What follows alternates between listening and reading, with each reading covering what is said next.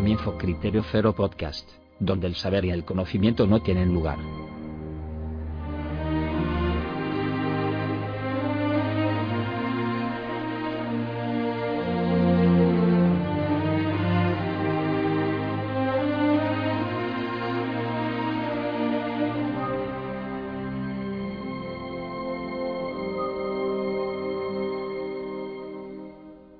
Muy buenas a todos, hemos vuelto en un programa más de Criterio Cero Podcast. Nos encontramos en la noche del diablo y venimos cargados de gasolina, bombas, C4 y mucha mala leche.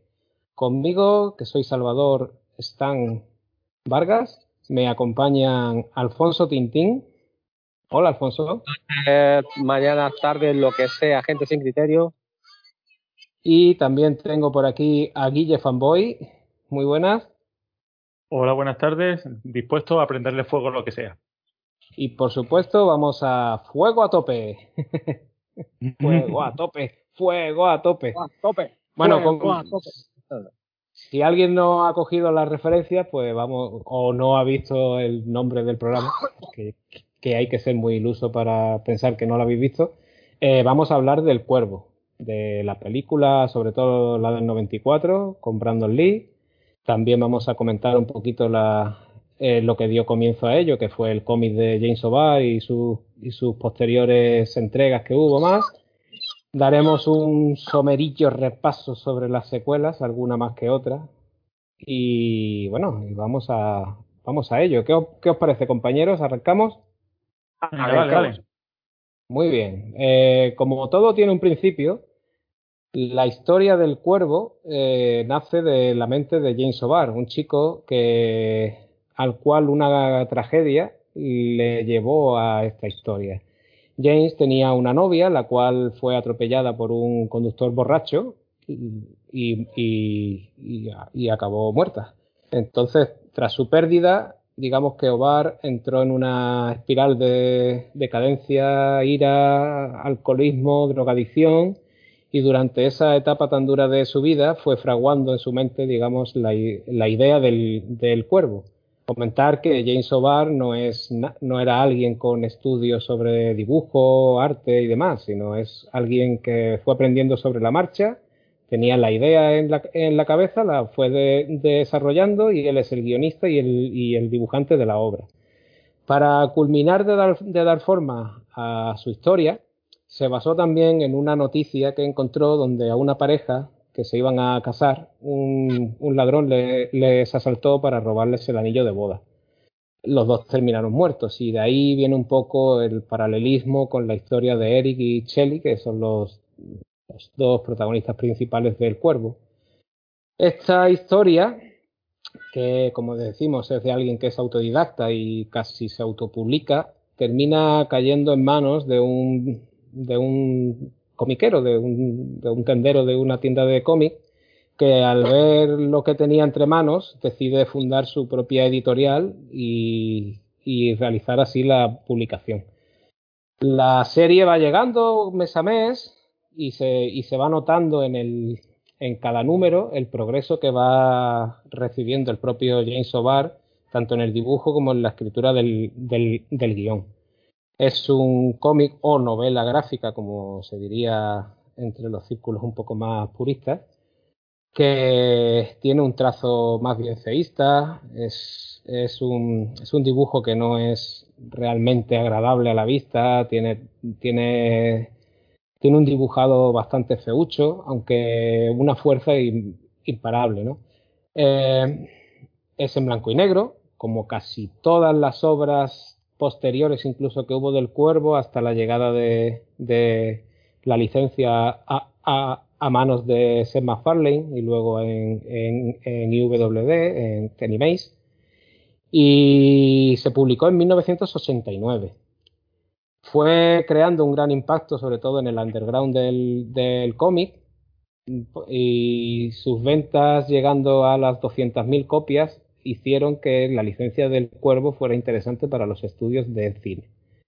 Eh, uno de los productores, que es Edward R. Pressman, que es bastante popular, tiene entre sus producciones están las, eh, coprodujo, digamos, con De Laurentiis las de Conan y, bastantes más, se hizo con los derechos para la, adaptación a cines de la, de la obra de, de Ovar. Tardaron unos cuantos años en ponerse de acuerdo, en encontrar la financiación, hasta que se alía con Miramax, la compañía del denostadísimo Harvey Weinstein, no, no por nada, sino porque era un poco capullo, un poquito mucho, y en 1994 por fin se estrena la película. Eh, el estreno de dicha película da consecuencia luego a, una a, nuevos, a nuevas entregas del Cuervo en cómic, en algunas con James O'Barr al guion, luego más adelante se, fue quitando, quedando solo como, como asesor o, o, el creador. Hay historias muy diversas, cada una de ellas es con un, con un personaje com completamente nuevo, como la propia historia de Eric, pues es alguien al quien le han arrebatado la vida a él y a, un ser querido y el cuervo lo resucita para vengarse. Tenemos desde un indio americano nativo que muere en, mil no, en 1890 y, y, resucita, digamos, en los tiempos actuales, actuales cuando se publicaba el cómic, que se reencarna y vuelve para vengarse eh, de los asesinos, pero ya reencarnados también. Luego teníamos otra historia de una, de una, de una policía que, que muere en, en, un atentado terrorista, pero además de, de, morir ella, también lo hace su hijo, su hijo nonato. Y así con sucesivas historias, eh, incluso la adaptación de la segunda película que hubo, y, incluso hay una curiosidad que es un crossover que hubo con Expediente X, donde en diferentes números los tres, los tres amigos que tenía Mulder y, y, y que le daban pistas, no, no, sé si recordáis el nombre de, de, de, estos tres, ¿cómo se llamaba? No, no lo recuerdo, pues recuerdo que había que, y otro era X. Friki, ¿no? Que eran... Sí, pero tenían un nombre como, como grupo de, digamos, de, de informantes, yo recuerdo que tenían un nombre. Bueno, pues eh, la historia se centraba en ellos tres y en una sucesión de cómics eh, coincidían en uno con los cazafantasmas, en otro con Transformers, en otro con las tortugas ninja e incluso con Eric Draven, el, el cuervo. Los cómics del cuervo han seguido llegando hasta prácticamente nuestros días, no hace muchos años que hubo, que hubo alguno nuevo, ¿no? Pero lo que realmente caló e impactó es la película de 1994 con la que nos vamos a meter, ¿no, amigos? Correcto, año 94. Un año, año 94. un año, el año 94, un año un poco raro. Es un año como de sinsabores, ¿no? Si, estando la vista atrás, fue el primer año que nos quedamos sin ver a Michael Jordan, por ejemplo. Ese retiró en el 93, la primera retirada que se fue a jugar sí, al béisbol. Sí. Fue sí. el Mundial de Estados Unidos y el codazo de Tassotti a Luis Enrique. Esa el eliminación que tan injusta. Fue la muerte de Kurt Cobain. Pero es el mundial que yo recuerdo con más cariño, en serio. Sí, yo también, yo también, te digo, yo también te lo digo. También porque lo pude ver entero. Eh, no sé, tener 14 sí, sí. años. pero además de, quiero decir, fue un año muy raro, pero para el cine fue un año cojurudo. O sea, fue el año del Rey León, fue el año de Forrest Gump, de cadena perpetua. Vale, que cadena perpetua la ponen mucho en la, en la 1. Cadena perpetua es un, es un peliculón con mayúsculas. Sí, sí, vamos, un, con un piano de cola. Ojo, una película, Alfonso, que vimos ¿no? en el cine. Sí, que vimos en el cine y que recordarás, Speed, que salimos flipando también. Buah, increíble. Bueno, el año de Stargate. Y, ojito, oh. es el año de Pulp Fiction. Dios, qué añazo, macho. Que para, ¿Qué para el cine, vaya, vaya año. Y por supuesto el cuervo, que bueno, ahora, ahora nos metemos. ¿Qué, Vaya añada de películas, macho, ¿eh? Y es más, es más, creo, creo que todas las películas que acabamos de comentar, absolutamente todas, creo que las hemos visto en el cine. Yo y el, 90, y, el, y el, 80, el 80 al 90% creo que la hemos visto juntos. Por lo menos, por sí, lo menos salve yo. Sí, sí. Yo sí, Cadena Perpetua no, no, la vi en cine, yo la vi en Videoclub ya luego. Videoclub, ¿eh? Qué cosas. Y, uh -huh. es, y es una película que también me impactó bastante, la verdad. Y es curioso que, bueno, no sé si la gente no lo sabe, pero es una historia de Stephen King, que, que no todo es terror en, en, la, en la, carrera del, del maestro, ¿eh? Cuidado. Y, y, no es una novela grande, no es un relato. Pero Robert Kiman, no, Robert Kiman no, el, ¿cómo se llama el director? Que, que, es el que hizo también el de la, el de la niebla. Ay, no me voy a acordar, tío. Bueno, vaya película de la niebla, por cierto. Es otra, otra, otra. Si es que este, es que este tío, macho, le, le tiene cogido el tono a, a, a King. A ver, os lo digo. Fran Darabont, tío, Fran Darabont. Por Dios. Ah, sí, vale, Fran Darabont. Bueno, y, y, un Tim Robin que está impresionante, un Morgan Freeman espectacular, en fin, es un película. Y, Speed, Speed, es, es, la típica peli que te la están echando en el XN, en el Fox, en Canal Hollywood, y vaya por donde vaya, yo me quedo a verla, pero así, tal cual. Totalmente, totalmente, completamente de acuerdo. Incluso, incluso con el salto ese acrobático del autobús por el, por el puente, que, no se lo cree nadie, y, las miles de piruetas que tiene, pero esa película es, es lo que no es la 2, que es una puñetera bazofia. Ahora que habéis mencionado, innecesario. Que habéis mencionado la película de la niebla. Sí. Entiendo que es la del supermercado. Entiendo que es la del supermercado. Correcto, correcto. ese final tan esa película es una maravilla, sobre todo el final. Hombre, no vamos a hacer spoiler por si alguien no, lo ha visto, ¿no?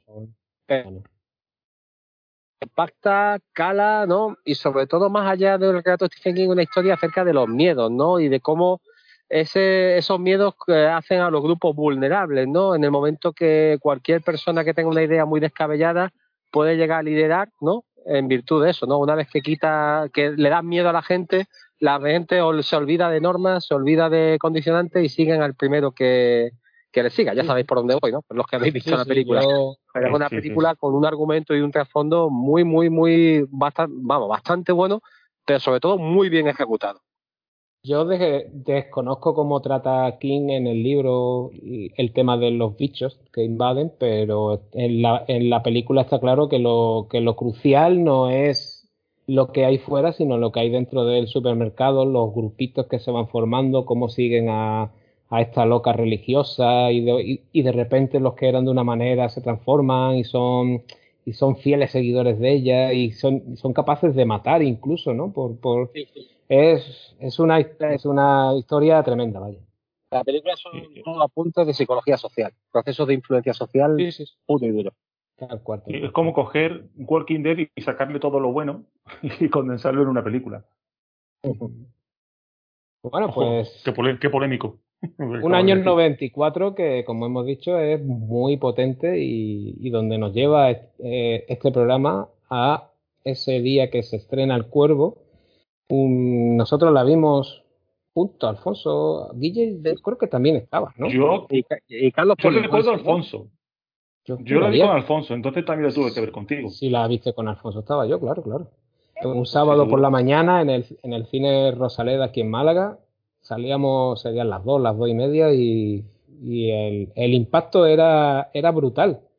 Yo no sé si, si cuando fuimos al bueno, yo creo que sí, que ya íbamos al cine eh, con esa con esa publicidad de la que de la cual se innegablemente se aprovechó la película que es que el actor había muerto durante el rodaje.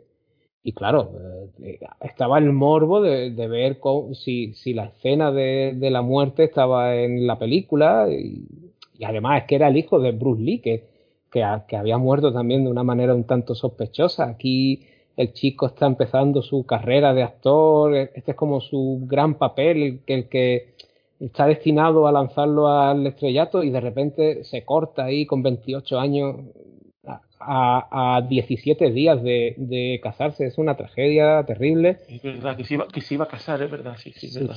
Quedaban 10 días de rodaje y una vez que, que finalizara, a, a, los 17 días se, se casaba. Que es, un, que es como una situación muy parecida a la del, a la del personaje al que interpreta, ¿no? Tristemente es así. Tristemente, y más para un, para un tío que, que como, que como se sabe, eh, él no fue la, el, el, candidato de la productora, porque casi nunca el protagonista es.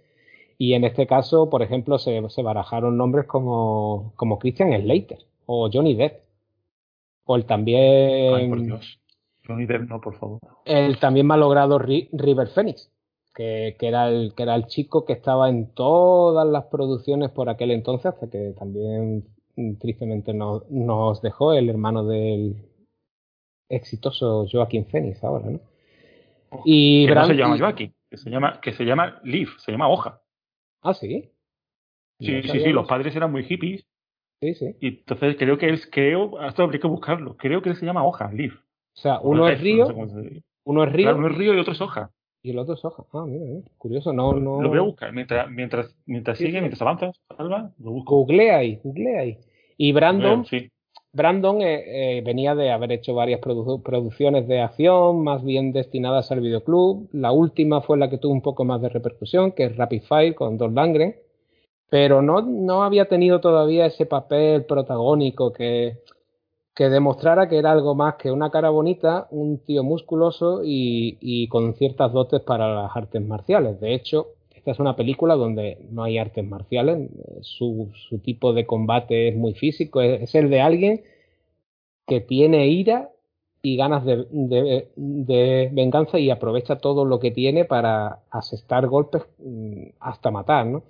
Y Brandon resulta que era un, era un fan del cómic de James O'Barr y cuando se enteró de que la producción estaba en marcha, fue, pidió una entrevista personal con, con el propio autor y le rogó, le suplicó que le diera el papel. Incluso se dice que se presentó maquillado del, del cuervo. Esta es la típica anécdota que se cuenta que muchas veces no sabes si creerte. Y el propio James O'Barr, en cuanto habló con él, vio que era el, el tipo ideal. Entonces, la producción recae sobre un director que también es novato, como es Alex Proyas, que menos mal que no era español, porque si no, vaya infancia hubiera tenido el poético mío que es un australiano que venía, como bien en muchos directores, del mundo de la publicidad y de, sobre todo de los videoclips. tenemos gente pues como los hermanos Scott, y, Tony, que saltaron también de ahí, David Fincher, Zack Snyder, una cantidad Michael Bay, una cantidad de gente que viene del mundo del rodaje de anuncios y, y videoclips y dan el, y dan el salto al cine. Entonces Tales Proyas es quien toma los mandos de una producción que además no es que fuera una superproducción millonaria, no, no, era una cosita de 15 millones de euros, pocos días de rodaje y, y, con una productora como es Miramax, que por entonces es cuando estaba empezando. Eh, recordamos que, que, es también la productora de Pulp Fiction, si no recuerdo mal, ¿no? Correcto, sí se encarga, si, si, no es por este año, tiene que estar cercano, no sé si es del 96, de Scream, de muchas películas de terror, que son todas producciones de muy bajo, bajo o muy bajo presupuesto. Y esta, pues eso es una película que cuenta además con un reparto plagado de secundarios que hemos visto en miles y miles y miles de películas, como por ejemplo eh, Patrick Kelly, que era el, no sé si recordáis, The Warrior. Pues ahora mismo no, no la recuerdo. The Warrior es aquella de, la, de las luchas de bandas callejeras. Sí, de, Ah, sí, bueno, pues el, una grandísima, grandísima, película también que tuve la oportunidad de ver hace unos días en Movistar. Y que tiene un, un videojuego de Rockstar que es cojonudo también, por cierto. Bueno, pues el villano, digamos, el líder de la banda enemiga, ese que hacía el tintineo con las, con las botellitas, es, es ese Patrick Kelly, que es Tiber en la película. Michael Massey es otro de la banda de la banda que, que asesinan a nuestro protagonista y de los que viene a vengarse, que los recordaréis, por ejemplo, en Seven. El propietario del, del local este donde alquilan habitaciones que se da el crimen de la lujuria. De la lujuria, correcto. Pues ese, es Michael Massey. Ese, ese, es el condenado Michael Massey porque es quien desafortunadamente terminó matando a Brandon Lee, como ahora más adelante os contaremos.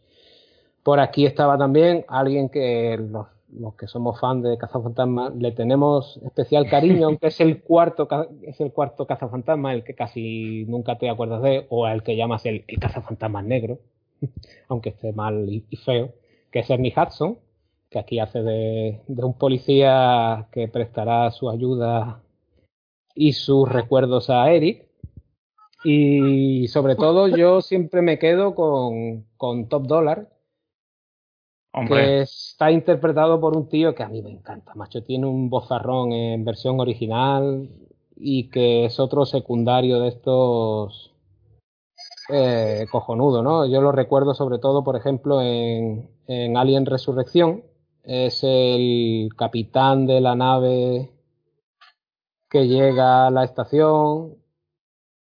No sé si recordáis que trae los los que trae los estos, los ¿cómo se llaman? Los, los cuerpos para que incuben allí a los a los facehuggers.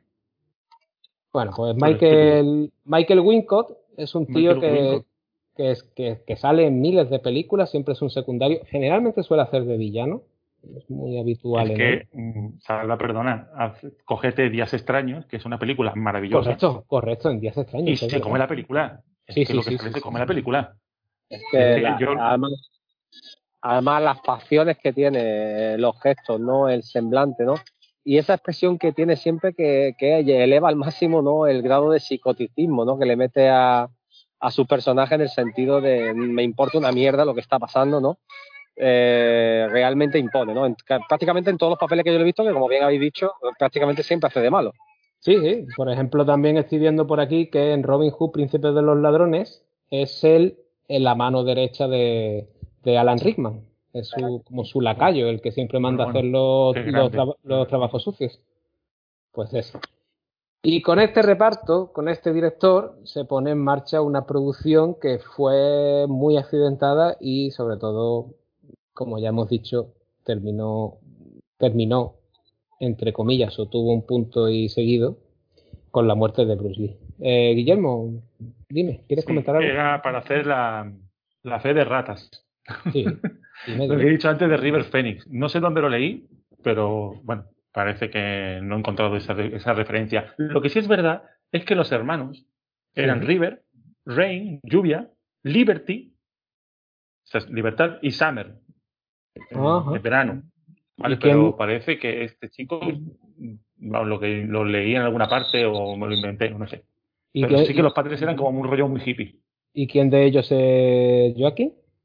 Ah, bueno, se llama. Eh, él nació en Puerto Rico y entonces le pusieron Joaquín Rafael. Ah, vale, vale, vale. Porque él nació en Puerto Rico. Vale, vale, vale, vale. Es latino, es latino. Bueno, total, que como hemos dicho, es una producción muy accidentada. Un carpintero tuvo también, creo que se llegó a quemar con un corte de luz y demás. Pero la, tragedia mayor es la muerte de Brandon Lee.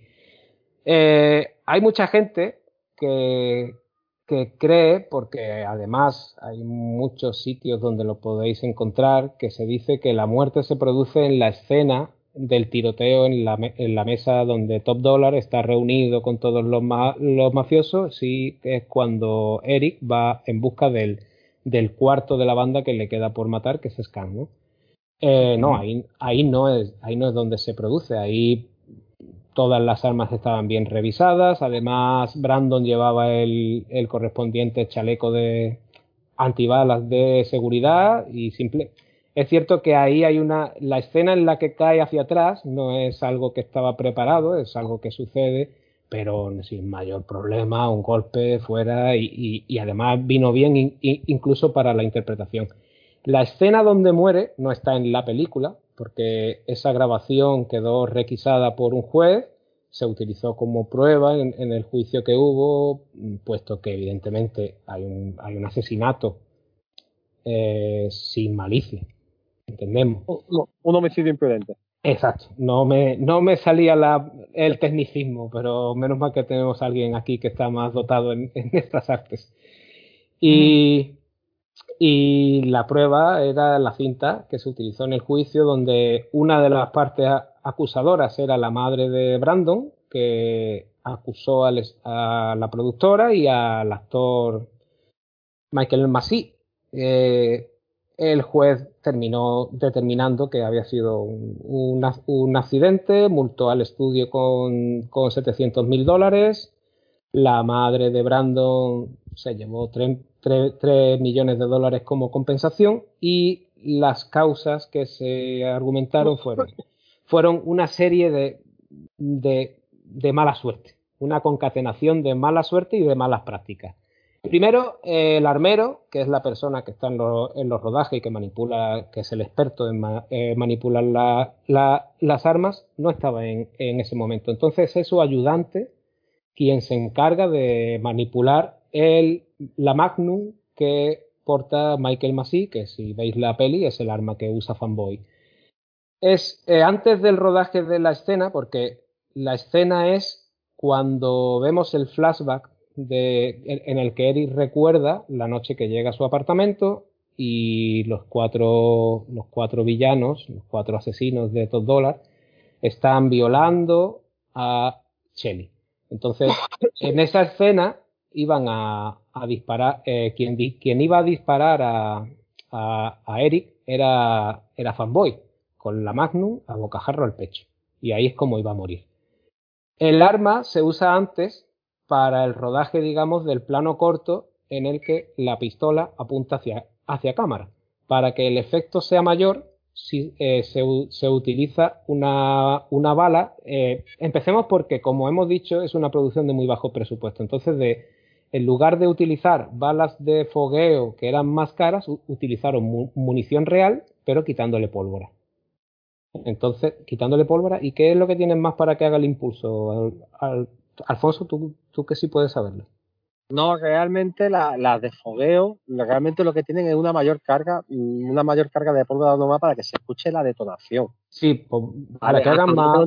Lo que pasa es que realmente lo que no tienen es, digamos, la bala, o sea, la parte, para que os entendáis, la bala, nosotros siempre llamamos vulgarmente a la bala a todo, ¿no?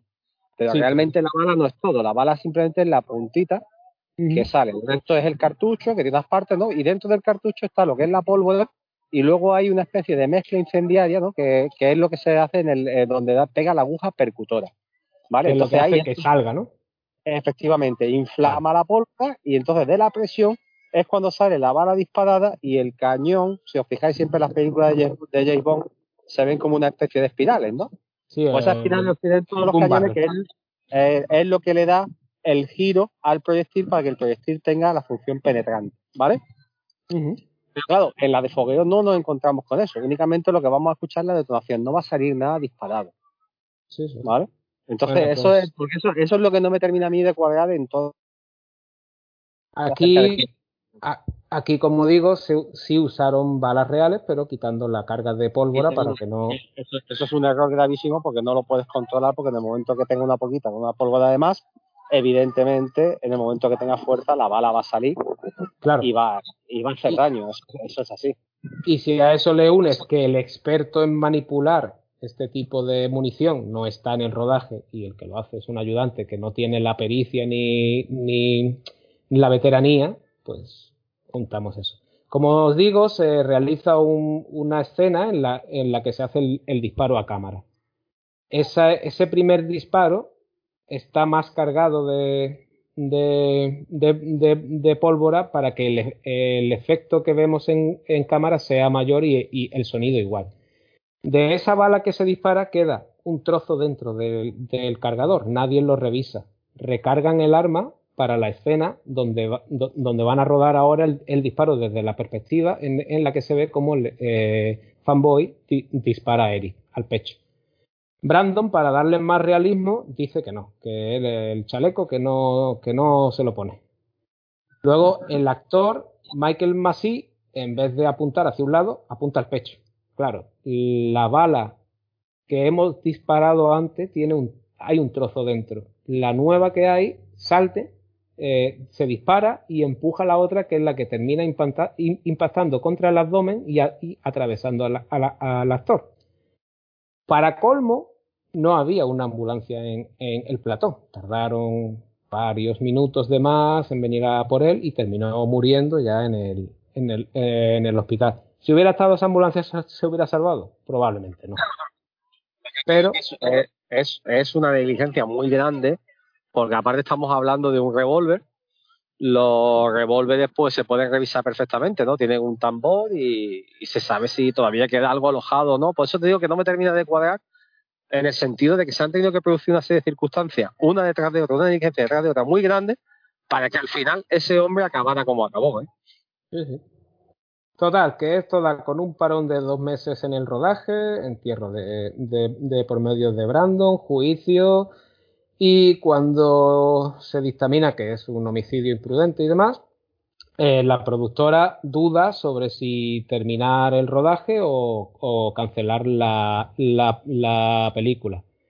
Entre los productores que dicen, bueno, ya que nos hemos gastado el dinero, vamos a terminar esto, y los que eran un poco más de la cuerda de Brandon, dicen, bueno, vamos a terminarlo como homenaje a él, que era, es que mm, para Brandon esta película ya no solo era su, su salto al, su posible salto al estrellato, sino es que era como, mm, como hacer realidad un sueño. Era un personaje al que amaba, al que idolatraba y, y, y era, un, era una película muy especial. Entonces, en cierto modo se termina el rodaje por esas dos cosas, ¿no? Por, una por la avaricia de los productores, evidentemente, y otra como, como homenaje a Brandon. Claro, eh, aquí tenemos a muchos actores que están tocados, pero tocadísimos. El primero es, Michael, Michael Massey, que, estuvo retirado durante un año de la actuación. Él mismo reconoce que nunca ha podido ver la, la película entera y volvió, bueno, de, de muy mala gana. Quedaban todavía 10 días de rodaje, había muchas escenas que no se habían rodado y además, como os vamos a contar ahora, había una cantidad ingente de escenas que se tuvieron que quitar porque no había forma o no cuadraban ya con lo que podían grabar. Por ejemplo, hay un personaje que sí está en el, eh, que sí está en el cómic, que es el Skull Cowboy, que es una especie de pepito grillo que envía el cuervo para explicarle a Eric las normas. Es como quien le va guiando y le dice, oye, pues te hemos resucitado para esto. Tú puedes hacer solamente esto. Si haces esto, tendrás la inmunidad, porque recordemos que Eric vuelve y es prácticamente inmortal. si le disparan, las heridas se curan. Pero eso solo se le aplica si sigue el camino de la venganza que le han marcado. Es decir, él vuelve para matar a los cuatro que asesinaron a, a, y a él. Pero si se sale de ahí, el cuervo digamos que no le protege. Entonces, nos encontramos con, si, recordáis la película, hay escenas donde vemos a Eric que una vez que empieza su venganza, lo vemos de repente con, cinta aislante en las manos. Luego más adelante lo vemos con, con cinta aislante por el abdomen. Eso es para tapar heridas. Pero claro, pensamos, bueno, si, si no le puede hacer daño nada porque tiene heridas. Las de la mano son las que le produce darla cuando intenta cogerla para quitarle la droga y guiarla por el buen camino para que se encargue de su hija, ella le corta con la navaja. Esos cortes sí se quedan en su cuerpo porque su misión no es ayudar a darla, su misión es matar a Fanboy. Y luego hay las heridas del abdomen, eso eh, pertenecen a escenas que se eliminaron de la película y del guion, en las que Eric, dentro de su locura, se infligía cortes y, claro, esos cortes el cuervo no se los cura.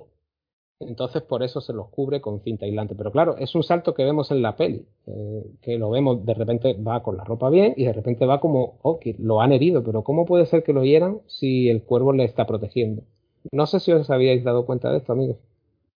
Mm, no me he dado cuenta del detalle de la cinta aislante, pero lo veía más como un elemento dentro de lo que era el, tema de la, de la visión, ¿no? De la visión gótica, ¿no? El tema del negro y tal, y poderse cosas y tal, pero no, no me había percatado en el tema ese. Pero si recuerdas... yo, yo igual que Alfonso, ¿eh? para mí digo, pues es, no sé, como es un gótico de la vida, pues se pone cinta americana porque sufre, no sé. Si recordáis la escena donde el cuervo se viste y maquilla, no lleva esas cintas eh, esas cintas puestas. Son, son como elementos que va sumando a su, a su vestimenta luego sin, sin ningún tipo de explicación. Pues esa es la, esa es la, la, explicación. Están ahí para, para tapar heridas que se le han producido por no seguir el camino que le guía, que le guía el cuervo. Ya que hablo de me alegro de que no esté Schoolboy al final. Bueno, Schoolboy, eh, como, como, como nosotros hemos podido ver los vídeos que, que, hemos visto por YouTube, porque esa escena, hay una escena eliminada donde se reúne Eric con él en la, en la escalera de una iglesia. Schoolboy a School, bueno, School Cowboy. School Cowboy. A mí me recuerda con el maquillaje y la ropa que lleva al Jeeper Creeper. ¿O no? Sí, un poquito, la verdad tiene un aspecto muy tiene un, aspecto muy similar, un poco más menos bestia, ¿no? Menos animal como el Jeeper Creeper, pero eso para los oyentes que no que no lo hayan visto y no se hagan una idea, pues eso, es un Jeeper Creeper mmm, canijo que, que cuando Eric se sale de su misión, viene y le dice, eh, por ahí no, chaval, por ahí no, chaval, que que te, que, te quitamos la, la, la, inmunidad esa que tienes. De hecho, eh, Brandon había firmado para tres, para, para tres películas, porque la idea era continuar con el personaje de Eric. Claro, tanto en el cómic como aquí, Eric termina su misión, muere para reencontrarse con, con, con, con pero la idea original con el School Cowboy ya en, ya en, la, en la película era que una vez matara a Top Dollar, que no entraba dentro de los planes del cuervo, porque aunque es el asesino indirecto de ellos, no es el directo. Entonces, él no, no tenía por qué morir, castigaba a Eric con vagar en la tierra, eh, digamos que pagando una pena que era ayudar a otras almas. Eso es algo que sí se utiliza en la serie de, televisión que hubo, que es El Cuervo Escalera hacia el, hacia el Cielo, protagonizada por Marda Cascos, que es, digamos, cogemos la idea que íbamos a hacer para la segunda y tercera peli y, y, hacemos una serie de televisión, que yo si queréis nos la quitamos, pero ya, ¿eh? porque es mala con avaricia. Bueno, es que sale, sale Marda Cascos, que sí. ¿este no es el que hizo Crime Freeman? Crime Freeman, correcto. Y si no me equivoco, el, película, película que me encantó, a mí me encantó, a la gente no le gustó. Y, que, también, y, que, también, y, que, también, y que también vimos en el cine un día que había olas enormes, de esto para cuando comprabas para varias películas seguidas. Yo, Crime Freeman, creo que la vi también con vosotros y a mí es una película que, por llevarte la contraria a Guille y a mucha gente, porque es una peli un poco de culto, a mí no me gusta nada a mí no, no, no le pillo el rollo, no, no entro en ella, no, no me gusta. Pero oye, ojo, eh, que respeto hace, las, opiniones. Hace, no sé, más de 20 años que no la veo. A lo mejor la pongo ahora y, y cambio de opinión. ¿eh? Para nuestros oyentes un poco más jóvenes, a Marda Casco le podéis poner cara en John Wick 3, que es, es el el fan, el fan de John Wick, este calvorota que lo va persiguiendo durante toda la peli con el que tiene un combate cojonudo al final, por ejemplo. Era otro actor experto en artes marciales que se quedó un poco ahí en una segunda división, pelis de muy bajo presupuesto y demás. Bueno, la serie básicamente tenía dos primeros capítulos que aquí en España incluso se llegaron a, vender y a alquilar como una película. Que, no tengo VHS yo la vi y es, mala como un dolor. Y básicamente era la historia de la, de la primera peli, pero en una. pero un poco light, ¿no? Yo la, yo la recuerdo así, Alfonso. ¿Alfonso? No, te escucho como si estuvieras dentro de una lata de Coca-Cola, tío. no, es que más pillas más pillas ¿Me escuchas ah, mejor? Achus. Sí, sí. Bueno. Eso. Pues eso, que yo la recuerdo que era eso, los dos primeros capítulos eran la, la peli y luego aquello se convertía en, una especie de procedimental donde Eric iba vagando de aquí para allá ayudando a gente, una cosa así como autopista hacia el cielo o, el equipo un A. Un, pequeño, un pequeño saltamonte ah, que era. Y nada, tuvo una temporada y poco más. En fin, bueno, seguimos con la peli. Eh, Brandon muerto, dos, meses de parón, volvemos al rodaje, quitamos al Skull Cowboy, y pero oye, aquí faltan escenas y hay que ahora mm, hay que remontar esto un poco, grabar escenas nuevas. ¿Qué hacemos? ¿Qué hacemos? No, no tenemos al actor. Bueno, mm, cogemos a alguien que físicamente se le parezca. ¿Y qué hacemos?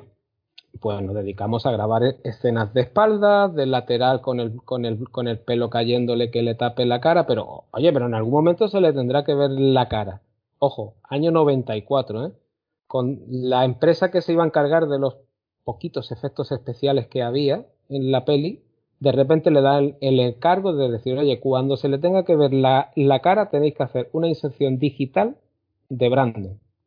Joder en el año 94. Que sí, que sí, que ya se había estrenado. Tiene mucho mérito, ¿eh? Tiene muchísimo mérito. ¿eh? Porque sí, ya se había estrenado Terminator 2. Creo que un año antes Parque Jurásico. Pero claro, ahí hablamos de James Cameron y de, y de Spielberg. Y esto es Miramax con 15 millones de dólares. Claro, este, esto, eh, este, este trabajo extra de efectos especiales le cuesta a la productora 8 millones de dólares. Y sinceramente, para mí, el resultado es espectacular. es una cosa que... Mira, las escenas donde se inserta la cara de Brandon, os las cuento. Cuando se va a maquillar delante del, espejo, pega un puñetazo, ¿no? Y, se rompe el, espejo. Bueno, pues el reflejo que se ve en todos esos cachitos es la cara en digital. Yo, si, si lo notáis, yo no lo noto. Luego, cuando la, la, mítica escena cuando termina de maquillarse y se le ve por esa claraboya del de, ático que tiene el cuervo. hay, un rayo, hay un rayo creo que lo ilumina. Hay un rayo que lo ilumina, tiene el cuervo en el hombro. Bueno, pues ahí es, ahí es el, el doble de. No es el doble de cuerpo, es una escena que sí rodó Brandon, donde no estaba el, no estaba el cuervo, él tenía la mano apoyada sobre el ventanal y le tapaba media cara. Entonces borran la mano, la ponen en la, en la, en la posición que, que, finalmente vemos e insertan su cara. Tal vez ahí es donde se puede notar un poco más, porque a lo mejor no consiguen que la iluminación sea la correcta, se nota, de, se nota demasiado eh, esa cara, ¿no? De, de hecho, toda, toda, esa escena, desde que, porque esa es cuando el cuervo resucita a, Eric. Lo vemos vagar por las calles, etcétera, ¿no? Y llega al apartamento. Desde que entra por la. Bueno, desde que está subiendo por las escaleras, si recordáis la peli o la vais a ver, fijaros que no hay ni un solo plano, salvo estos dos que, os he dicho, donde se le ve la cara. Todo es de espaldas, del lateral, le tapa el pelo, pues porque no es Brandon Lee, es otro actor. ¿O caéis ahora o no? Sí. Sí, sí, sí, Yo vi la peli el otro día. Correcto. Bueno, pues otras escenas donde, donde tenemos también la ausencia de Brandon y están regrabadas son todas las de corriendo por las, por las azoteas, que eso sí es digital práctico. Bueno, las tomas más aéreas son digital y una inserción por ordenador de un personaje. Y, pero luego es, es otro actor el que corre. Por ejemplo. De, todos modos, ahí se nota mucho la maestría eh, en ese tipo de planos del director, ¿eh? sobre todo lo que es el traveling y ese tipo de cuestiones que realmente a mí, sinceramente, la primera cosa que me enamora de la película es la primera escena donde hace un traveling de la ciudad. No sé si os acordáis, ¿no? Y realmente ahí tiene un dominio de ese tipo de planos y de circunstancias espectaculares. ¿eh? Bueno, lo, lo, veo, lo veo lo que dice Alfonso y lo subo a los planos cuando él está en la azotea tocando la guitarra. Y cómo oh. se, se, aleja y se ven esos edificios que parece que no son ni rectos. Parece que son. Son maquetas. que están, están, son casi asimétricos, obtusos casi. Y es que si, lo, si, lo, doblas un poquito más. si lo doblo un poquito más, incluso casi decimos Tim Burton, ¿sabes? a mí me recuerda mucho bueno, supongo que en la película también bebía un poco en, ese ambiente lúgubre, oscuro, del Batman de Barton. Y, el tipo de maquetas que aquí se usan, hombre, no es ese, no es ese estilo de construcciones Art Deco que, que utilizó Barton, pero sí tiene esa tonalidad, ese, ese, esa oscuridad, ¿no? Luego hay, hay, otra escena que, es cuando mata a Tiber en el coche, pues prácticamente toda eh, eh, eh, esa escena se volvió a rodar y es, y es otro actor el que la hace. y pocas más, ¿eh? no creáis, que porque se suprimieron muchas que sí estaban, pero claro, tenían que ver más con la aparición del School Cowboy, entonces el cómo terminaba la película, etcétera. Pero es más quitar que poner.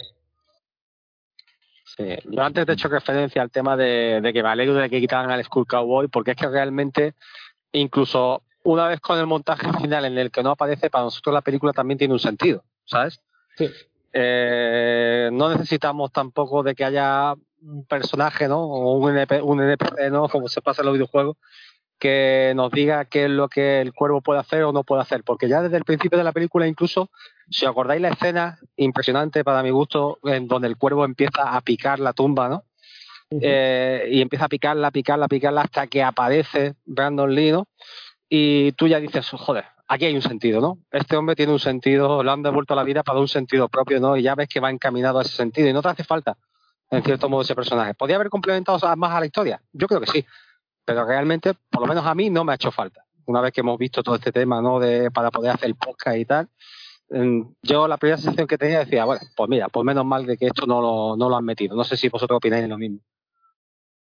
Sí, yo, eh, esta película eh, no peca de lo que pecan muchísimas ahora, que es de sobreexplicar. Porque mm, no sé si es que hace falta tanta explicación al público actual y entonces no, pero mm, de hecho yo creo que el que no te digan claramente qué es lo que puede o no puede hacer Edith, eh, por qué está el cuervo ahí, qué es lo que significa el cuervo, yo creo que ese misticismo es lo que le da ese halo de grandeza a esta peli, ¿no? Es lo que la magnifica más además hay una cuestión que si Skull Cowboy, Skull Cowboy se llama, ¿no? Sí, Skull Cowboy. Eh, o Jeeper Creeper para los amigos. Sí, vaya película esa, ¿eh? Jeeper Creeper, por cierto. Eh, que si dicen, no, tú solo tienes poderes y vas a vengarte. Me gusta más el hecho de que, bueno, he venido a vengarme, pero he venido a arreglar las cosas, porque también consigue que, ¿cómo se llama la niña? Sara. Sara se arregle con su madre. Por ejemplo, que es muy bonita esa frase, ¿no? De madres, lo, lo que dicen adiós, ¿no? Más labios y los corazones. Exacto. De friki, no la sabéis de memoria. Eh, en fin, que bueno, y al final se despide de ella, le da el anillo, ¿no? Para, en fin, para que lo recuerde. Eh, se queda un poco, aparte de que ella tiene a su madre, Sara también tiene también al, un poquito al policía, ¿no? al cazador negro. Eh, entonces, creo, creo que no es solo venganza por venganza, ha venido a vengarse y a arreglar un poco las cosas el desaguisado que dejó su muerte. Y a mí me gusta más ese concepto. Claro, pero es que eh, fíjate que si al final hubiera quedado el Skull Cowboy, esas acciones tan buenas que realiza Eric hubieran quedado como, como es que Eric se, se, está pasando por los cojones aquí lo que le hemos dicho que haga. Este tío va aquí por libre y, y hace lo que quiere. ¿eh? Pero al no estar el Skull Cowboy, si, si ves la peli, te das cuenta, bueno, si ves la peli y relacionas lo, lo que os he dicho de las heridas infringidas o autoinfringidas y, y por qué se las tiene que tapar, bueno, pues si lo piensas un poco, dices, ah, vale, eh, el cuervo solo te permite esto. Y lo que tú estás haciendo aquí de más, esto no entra dentro del contrato que tú has firmado. Pero es algo que tú puedes llegar a la conclusión o no, pero queda bien que, que, que, Eric no sea solo un tío vengativo y cargado de ira.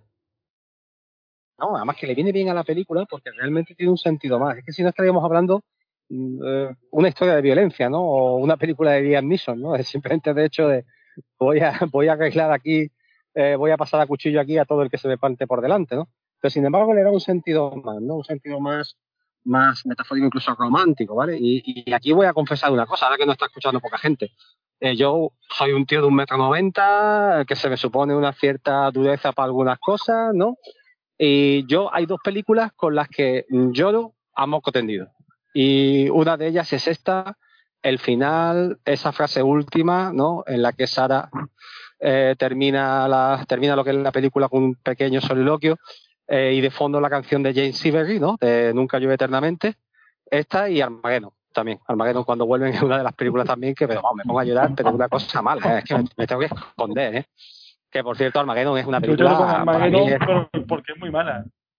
Por Dios, hombre, por favor, Guillermo. Karma. Armageddon es, es una obra maestra, por Dios. Y bueno, Guille puede, decir, Guille puede decir que es muy mala, pero Guille salió palote del cine cuando fue a verla porque iba conmigo y con cuatro o cinco más que hicimos fotocopia de la entrada que nos dio la cadena SER. Entramos más gente de la cuenta, que ya se puede decir que ha prescrito, y salimos de la película bastante, bastante emocionados. en eso, en eso tengo que disentir. Yo la vi cuando en el verano que estudié en Inglaterra. Nos invitaron al cine. Yo no fui con vosotros a ver Armageddon. ya la había visto. La vi en Inglaterra. No, fui yo, Alfonso. Y, no eran de la cadena SER, si no recuerdo mal, creo que eran entradas que, tú eras de los, de los pocos privilegiados que tenía entonces el, Canal Plus. y creo que eran de esas entradas que daban para preestrenos. Sí, te las daban, pero yo recuerdo que las fotocopiamos, que con dos entradas creo que entramos cuatro o cinco. O sea, eso fue una cosa. Porque al final era una cartulina en blanco y negro y, y, la gente, bueno, nosotros y todo el mundo que fue allí, ¿no? Porque la sala estaba a reventar, ¿no? Lo siguiente. Ese pirateo doy fe que existió. Sí. Nos colamos vilmente. Si no recuerdo mal, en, el, en, en los ya extintos cines del Eroski. Sí, sí, allí fue. Allí, allí, allí fue. Y además me acuerdo que salimos de la película encantados y emocionados ah. porque estábamos ante un blockbuster que era un problema detrás de otro, ¿no? Y ya digo, esa escena final en la que le dice a su hija, Bruce Willis, ¿no? Le dice, me temo que no voy a poder cumplir mi promesa, ¿sabes? Yo creo que es una de, una de, de las escenas que, vamos, que a mí me hace llorar a moco tendido prácticamente. Nada, nada, esa nos la guardamos que ya... Esa la guardamos, sí, sí. Que un día que no esté Guille ya hablaremos de ella, ¿vale? Vale, pero que en vosotros, vosotros, habláis de esa y yo hablo de Deep Impact, que como es lo mismo. Sí, prácticamente, y fueron coetáneas, prácticamente, que al mismo tiempo. Sí, sí, una detrás de otra. Bueno, una cosa, aparte, no, dime, dime, Alfonso, para. No, no, sí, sí, continúa, continúa. No, yo era que aparte de contarle a, la audiencia nuestra vida, que me ha habido un flash y, he buscado y digo, me parece a mí que Alex Proyas, ¿os acordáis que antes hablábamos de la estética oscura de la película? ¿Sabéis otra película estéticamente parecida que hizo este señor? Dark, City. ¿os acordáis Dark de Dark City? Dark City, obra maestra. Es que, es que Alex Proya tiene una carrera de, de, inicio que es acojonante. Tiene dos pelis de culto que son El Cuervo y Dark City. Luego llega su momento comercial, que es lo pillan para Yo Robot, donde supongo que, que, no mandaría nada. Le dirían tu rueda esto, tu rueda lo otro. Will Smith le diría yo quiero salir así, asado.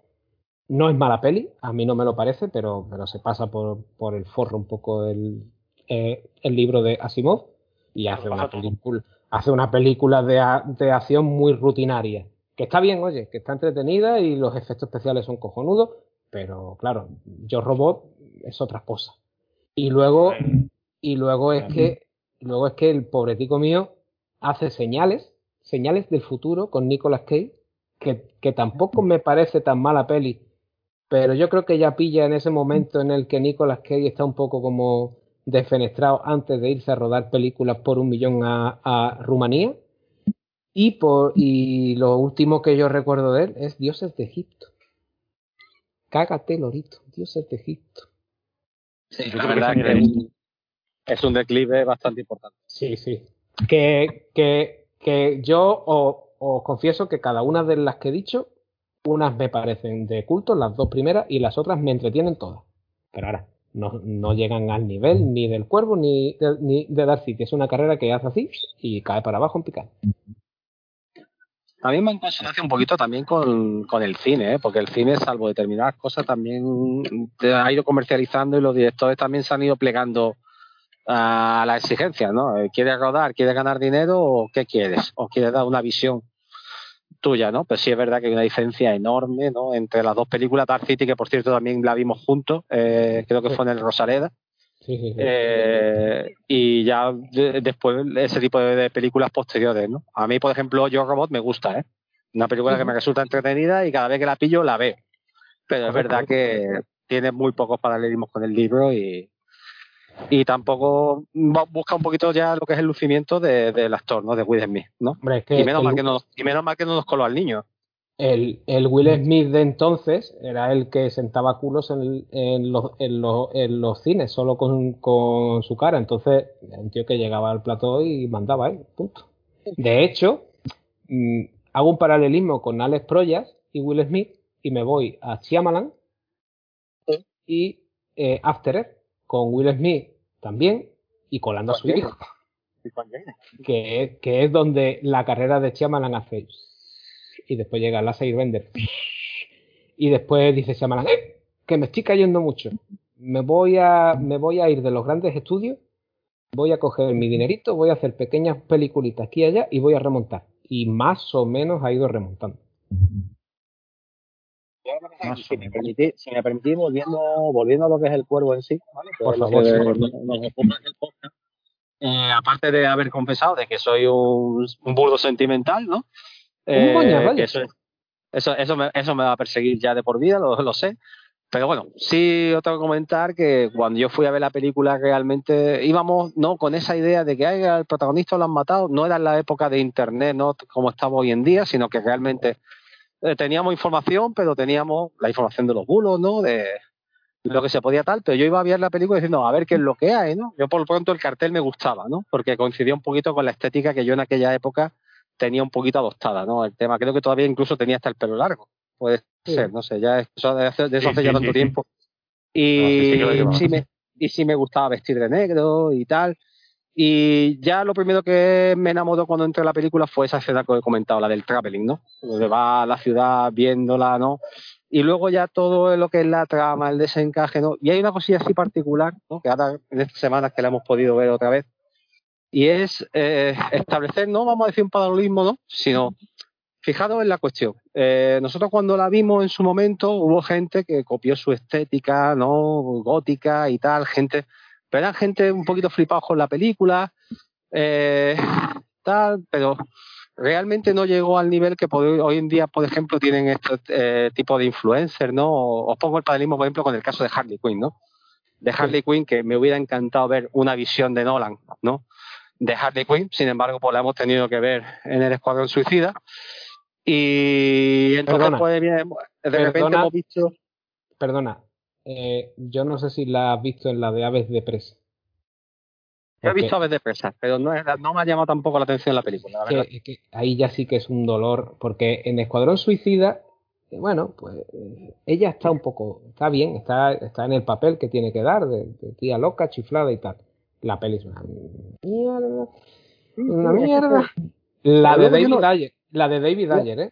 Pero yo no, yo no, pero yo no voy tanto a la película en sí. Lo que voy a decir, a, partir de ahí aparece una legión de, chicas que se visten de Harley Quinn, ¿no? Pero sexualizando esa imagen y tal. Imaginados que eso hubiera pasado también en el cuervo, ¿no? Pues entonces nos encontraríamos a Top Dollar, ¿no? Diciendo, he tenido una idea, la idea se ha convertido en una institución y de repente que nos encontramos tarjetitas para felicitar la noche del diablo, ¿no? ¿Os acordáis que él, él, él hacía ese, ese discurso que hacía a su banda, ¿no? Diciendo, tenemos que hacer algo a lo grande porque esto ya no da miedo. Esto ya se ha convertido en una cosa que, que están banalizando, ¿no? La creación que hemos hecho. Y realmente pues estas cosas que vemos, ¿no? Que Harley Quinn, ¿no? Ah, tal, y la sexualizamos, ¿no? Como que soy la tía cachondona que viene aquí a, a calentar un poquito al personal y tal, y, y desvirtualizan al, al, al, personaje, ¿no? Y eso, en cierto modo, con el cuervo no, no pasó. No pasó porque realmente tampoco no teníamos la difusión que tenemos entonces. Sí podía haber alguno que copiaba su estética y tal, pero no, se multiplicó de esa manera. Y entonces eso, esa leyenda continuará viva, ¿no? Imaginados que a nosotros nos hubieran desvirtualizado en ese sentido al cuervo y nos lo hubieran puesto, eh, o como hacen esto que te ve en Facebook continuamente, frases del Joker, frases de sarcasmo, frases de tal, ¿no? Y te cogen al pobre Ledger, ¿no? Metiéndole frases de estos de sarcasmo, de me importa la gente un huevo y tal. No, está, está banalizando eh, realmente un personaje que es es el caos, ¿no? Y el caos y el completo, el, psicoticismo más alto personalizado en una figura humana, ¿vale? Y entonces es una de las cosas que, que realmente me llamaba la atención. Perdón por el rollo, ¿no? Pero es que es muy psicológico. No, no, es, no, es que es muy interesante eso, eso que dice. Eh, hay, hay, bueno, no es, no es, bonito, iba a decir bonito, pero hay una simbología que, que, que me gusta. bonito porque se supone que es una violación y un asesinato y no mola pero eh, cuando, en fin, cuando empieza la película, que lo que nos está mostrando es eh, una ciudad que es completamente caótica, el crimen campa a sus anchas, y luego nos muestran cómo viven ellos, Eric y Shelley, que viven en un pues en una burbuja de felicidad, viven en un paraíso, perdóname que diga la palabra paraíso, lo, voy a hilar, ¿eh? tranquilos, ¿eh?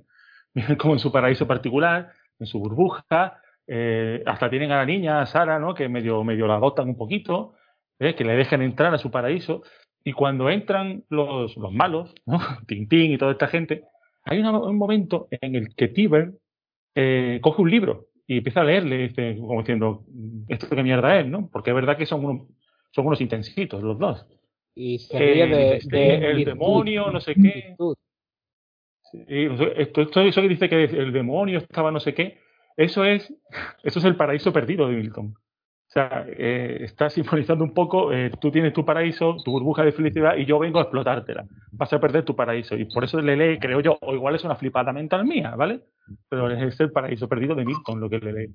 y además hay otra parte, hay otra parte que, que, bueno, que eso es mucho más evidente, que es cuando entra a la tienda de, iba a decir de Rick, de John Polito, ojo, John Polito, que gran actor, que, que pega la puerta y entra, así en plan por mi pelota, eh, cita, Poe, cita, el cuervo, cita el cuervo de Poe.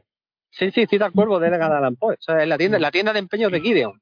La tienda de empeño de Gideon. Exacto. Dice, que, que yo llamado, con 13 ¿no? años, 14, eh, que estaba ya descubriendo Poe, pues imaginaos yo, eh, en fin, estaba yo, onda, mira, una referencia que he entendido. o sea que, eh, quiero decir que la película no es solo imagen, ¿eh? tiene, encierra sus, sus mensajitos que está bastante bien. Y luego están todas, eh, si seguimos en esa línea, las frases icónicas que, que te deja Eric, ¿no? El, el, no llueve eternamente, por ejemplo. O, o ese cuando, cuando se presenta en, en el dormitorio de, de Fanboy y, y, dice, y entró Cristo en, en, en, uno, en un hostal, ¿no? Y tres, tres clavos le dio al posadero y le preguntó, ¿tiene cruces libres?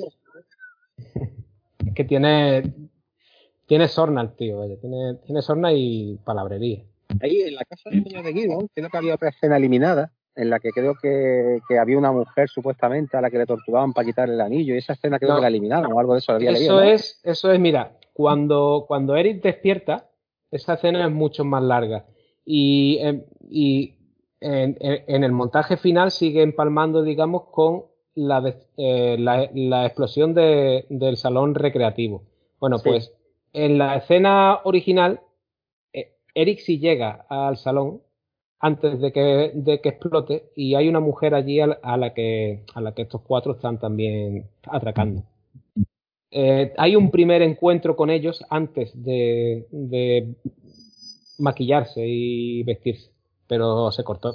Yo, yo creo que está bien cortada. ¿eh? No, porque me refiero que luego lo recupera, porque si te fijas en la tienda de empeño de Gideon, recuperan sí. la idea, la idea porque, porque empieza a mirar uno a uno los anillos, ¿no? Sí, hasta y que como que, como que, no, y ve, y él ve, hace como que está viendo si esos anillos han sido robados o esos anillos tienen sí, una historia, ¿no? Y dice, él, cada uno de estos anillos tiene una historia. Una vida quitada. Una vida, sí, ¿no? Si te fijas, ¿no? Y, y, yo cuando lo vi, el otro día estuve leyendo la escena eliminada, digo, pues mira, al final es una referencia, ¿no? Que perfectamente casa con, con esa, con esa escena que supuestamente se eliminó, ¿no? Sí, es que ese es, es, es, otro poder que, nos, que, no, que no se nos explica con palabras, pero sí se nos muestra con hechos, que es que aquello que toca a Eric bajo la influencia del cuervo puede, puede encontrar o notar si ha habido algo maligno ahí, ¿no? Si ha habido al, algún tipo de crimen o, o de asesinato. Él lo, eh, de, de, hecho, ese poder es el que le salva al final. Porque sí, sí, todo lo, dólar, claro. Claro, todo lo que él, el sufrimiento que él carga dentro de, de Shelly, de esas 30 horas sufriendo en el hospital, es lo que utiliza contra Top Dollar para salvarse, cuando ya el cuervo le ha abandonado. Sí, otro, mm, otra forma, una lectura de que, bueno, al final su alma, si ya no sufre, puede descansar en paz. Al final es de lo que, de lo que se trata, de lo que él quiere. Sí, él, él se libera tanto mm, vengativamente como soltando todo ese dolor que guardaba dentro. Y ahí, ahí justo ahí empieza la llorera. justo ahí empieza ah, la llorera. Tú, yo no lloro con esta peli, pero sí hay momentos muy puntuales donde el, donde los pelos se me ponen como escarpia y eso es culpa del compositor de la, de la banda sonora. Porque esta película... de, de, Green River, porque esta película siempre se, se, destaca mucho su, su, soundtrack, la lista de canciones, pero yo mm, no... Eh, evidentemente me flipa y me encanta, pero a mí el leitmotiv que utiliza Green Rebel, que lo suele utilizar en las escenas en las que Sara o se encuentra o se va a encontrar con Eric cuando va a la tumba, cuando la salva, que la vaya a atropellar el coche, etcétera, que es ese que en esta película lo utiliza en, Ahí estamos. En, esta película lo, utiliza en, momentos muy contados y son, y son breves segundos. Pero en el Cuervo Ciudad de Ángeles lo machaca el tío hasta la saciedad y es una de las razones por las que, como diré ahora más adelante, esa pelín me gusta. Y es que a mí esa melodía me, me, me, me eleva, vaya. Hombre, yo sí recuerdo tardes y tardes con Alfonso, jugando el pez de fútbol en su casa y la banda sonora del cuerpo, eh, del cuerpo sonando un bucle, ¿eh? Que poníamos bueno, otra vez, una y otra vez. No, Y, no, y, no, solo de Cure, ¿eh? es que tenía, uno, tenía unos cuantos grupos bastante, bastante punteros, ¿no? Y muy buenas melodías, ¿eh? Nice Nine, Stone Temple Pilot, eh, Pantera, y, y, cada canción es una flipada tras otra. Es, Temple Pilot era Vaseline, ¿no? Creo que sí, creo que sí. Creo que sí. Es adrenalina pura. Y luego estaba Sleep Like Melting, también, muy buena canción también. Mm. Es una banda, es una banda sonora en, plena explosión de, del grunge. Y aquí se mezcla el grunge con, con heavy, con rock. Mira, se me ha venido, se me ¿te acuerdas cuando entra la primera vez que entran al club? Que regenta Top Dollar, que hay un grupo tocando, ¿sabes? la de las rachas amarillas, ¿no? ¿Eh? que empieza a tocar. esa, Es, esa es After the Flash que lleva una raza, una raza y un tatuaje de una araña, ¿no? Por toda la espalda. Pues, esa empiezan ahí a cantar, ¿no? Y entran y ese tema es súper potente, súper fuerte, ¿no? Y, es el, título de la canción es After the Flash. Lo que pasa es que ahora mismo no recuerdo eh, quién era el quién, quién, era el grupo que lo que lo hizo. O sea, pues, si alguno lo quiere buscar, pues ahí lo tiene, nada más que tiene que buscar el título de la canción, After the Flash, después de la carne, y ahí lo tiene. A ver, que te lo digo. After the Flash, ¿no? Eh, after the Flash. Eh, my Life with the Thrill Kill Cult. Como para acordarte del grupo, ¿sabes? Bueno, eh, escúchame. Estoy viendo aquí también a Race Against de Pachín. Helmet. James Sibery, como tú has dicho. Que, mm, mira, yo reconozco que nunca he sido muy de, de, de, de Cure mátame, Guillermo, lo, lo sé, lo sé, no, pateame la cabeza. no te ya. Pero a mí este bar es un tema que, que, que, me, me, me, pone trempante, como diría que es una canción que me he puesto muchas veces antes de irnos de, de juerga, lo reconozco para pa venirme arriba, ¿vale? Es muy curioso que precisamente una canción joder, tan oscuro y tal, con The Cure, pues claro, tú piensas en el cuerpo y The Cure, el maquillaje y tal, es, normal que se te venga, pero curiosamente, The Cure llevaba, sin, digamos, sin ahondar en un sonido muy oscuro, desde el año 89, que sacó el Majestático Disintegration, que es para mí quizás el mejor disco, para la mayoría, y, dos años antes, bueno, el disco Wish, que es un disco fantástico, pero es un disco en otra línea. Es un disco muy guitarrero, es un disco más rockero. Friday Me Love, por ejemplo, está en ese disco, que es una canción muy alegre. Entonces, que, que, era, mm, en fin, que como que descolocó mucha gente, a muchos fans de toda la vida, porque, en fin, bueno, no sabíamos que The Cure iba a volver a este rollo. ¿Y para qué hablar? ¿Para qué hablar ya de, la trilogía siniestra temprana de The Cure, ¿no? De 17 Seconds, Faith Pornography, que va del 80 82. Y vamos, que fue eh, como un cambio de registro, una vuelta a los orígenes de alguna manera, que bueno, sorprendió a, a propios y extraños, es lo que quiero decir. De hecho, para cerrar un poquito el círculo y, terminar de dar la chapa, eh, el director de cabecera de, de, The Cure para sus videoclips es el británico Tim Pope, es el que más videoclips de The Cure ha dirigido, que curiosamente es el director de la segunda parte de la que hablaremos pues ya mismo.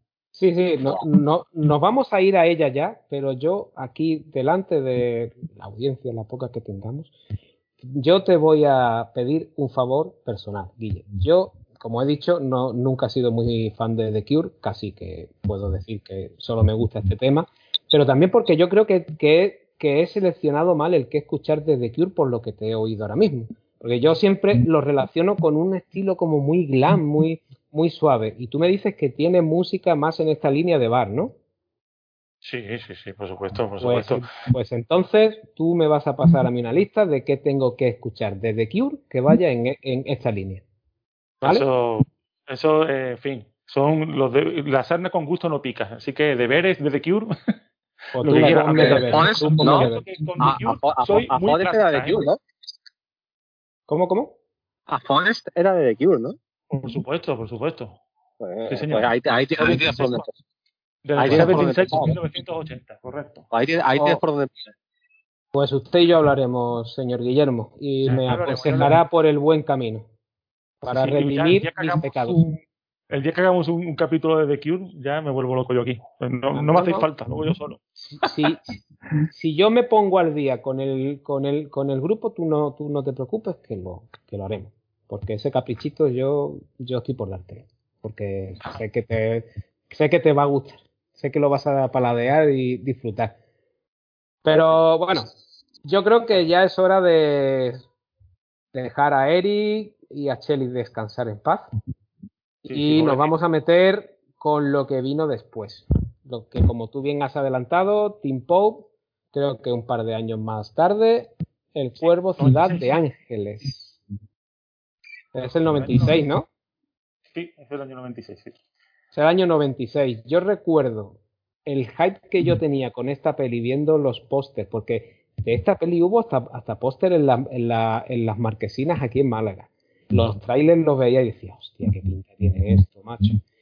Que es de las pocas pelis que yo he ido al cine solo, porque se estrenaba un viernes y a las 4 de la tarde, que era la primera sesión, no había nadie que la, que la quisiera ver. Y yo me planté en el Rosaleda solo y la vi allí como un señor. Y es cierto que es una película clarísimamente inferior, pero a mí me gusta. Y lo reconozco aquí. Acribilladme, matadme, pegadme y os voy a decir otra cosa más. El estilo de Vincent Pérez, de su cuervo, o sea, su maquillaje, su ropa, su gabardina, me gusta más que la de que la de Brando. Así que ahora podéis pegarme y matarme. No, no. Yo, es, yo es una película que tengo bogada en memoria. No, yo la... La, vi, la, vi, la, vi, el otro día. A mí lo que Alfonso, pasa es que para que más... te sitúes, eh, un momento, Guille, Alfonso, para que sí, te sí. sitúes, es la película amarilla. Sí, amarilla. Porque es, amarilla. es una película amarilla. Es amarilla, completamente amarilla. Sí, sí, sí. Es la película amarilla donde Iggy Pop eh, va deambulando de aquí para allá con unos andares que parece que le han cambiado la cadera y donde Thomas Jane, el castigador de la peli de Marvel, aquella con John Travolta de malote, lo matan haciéndose una gallola. Sí, es verdad. ¿No viste en ese en esa escena, Salva, no, no te vino a la cabeza París, Texas, tío? París, Texas. París, Texas, ¿de qué hablamos? Espérate, que no me sitúo. La película de Vicente. Uf, que, no, bueno, que Natasha Kinski trabaja en un sitio de esos. Uf. Pero bueno, me vino a la cabeza. No tiene nada que ver. Pero me, Escúchame, has, me has volado el cerebro. No sitúo ahora mismo París, Texas en mi, en mi cabeza. Totalmente. Me has no, dejado un nunca documentos en documentos eh... TV, la música de documentos TV. ah, coño, claro, claro, claro, claro, vale, sí, sí, esa música, sí, sí. Vale, vale, ya voy cayendo. Ya voy cayendo. un grandísimo guitarrista. O sea, bueno, así muy someramente y muy rápidamente, eh, esta película, pues es otra historia, donde el cuervo resucita a un padre que muere junto a su hijo porque el niño presencia el crimen de una banda de malotes como que viene a ser algo así como la anterior. Entonces, este cuervo, que este nuevo avatar del cuervo, mejor dicho, vuelve para vengar a su hijo y a, y a sí mismo. Él es un mecánico y una de sus molonidades más, que tiene en, esta peli es que él no va corriendo por los, por los tejados, sino que tiene una Ducati negra donde se monta con su gabardina al vuelo y tiene, esta peli tiene de lo más cutre en guion, por cierto, del amigo David S. Goyer, que es capaz de lo mejor y lo peor, pero luego tiene unos planos que el tío, el Team Poe este macho se saca la chorra de una manera, porque esos planos aéreos con la moto, la gabardina, son espectaculares. Yo veo que es una película donde se nota que quizá Brandon Lee es más, o era más físico que Vincent Pérez, ¿no? Brandon Lee tiene partes en cuando llega a la reunión de los mafiosos y se sienta en la mesa, de un salto se sienta con las piernas cruzadas encima de la mesa. Ese tipo de, de cosas que hace Brandon Lee que, que Vincent Pérez no las puede hacer porque, bueno, es otro, es otro registro, ¿no? Y lo veo en una película, sobre todo, mientras que la primera era oscuridad, decadencia y tal, esta la veo sórdida. Mucha orgía, mucho, mucha bacanal, mucha teta afuera. No sé si, si te acuerdas, lo veis como lo veo yo. Es una peli más barata en todos los sentidos. Barata eh, eh, en presentación, barata en, en, su guion. Es una peli que, que va a, a la escatología casi, sí, sí. Porque incluso eh, eh, la tienda de tatuajes donde trabaja Sara, porque aquí el único personaje que sí nos traemos de la primera es a Sara, que, que, es, que es ya mayor de edad, es, tatuadora, y aquí hace el papel que digamos iba a hacer el School Cowboy, es como el consejero de, de Ash, Ash, que se llama el avatar que interpreta Vincent Pérez. De hecho, hay hay un mal rollo ahí con esa cosa de que casi se llegan a liar. No, se, se, lían y todo, ¿no? Así ella, ¿no? Tienen como un momento ahí medio calenturiento casi. Sí, sí, eh. Sí, ni no, sino todo lo contrario. Es una cosa un poco rara.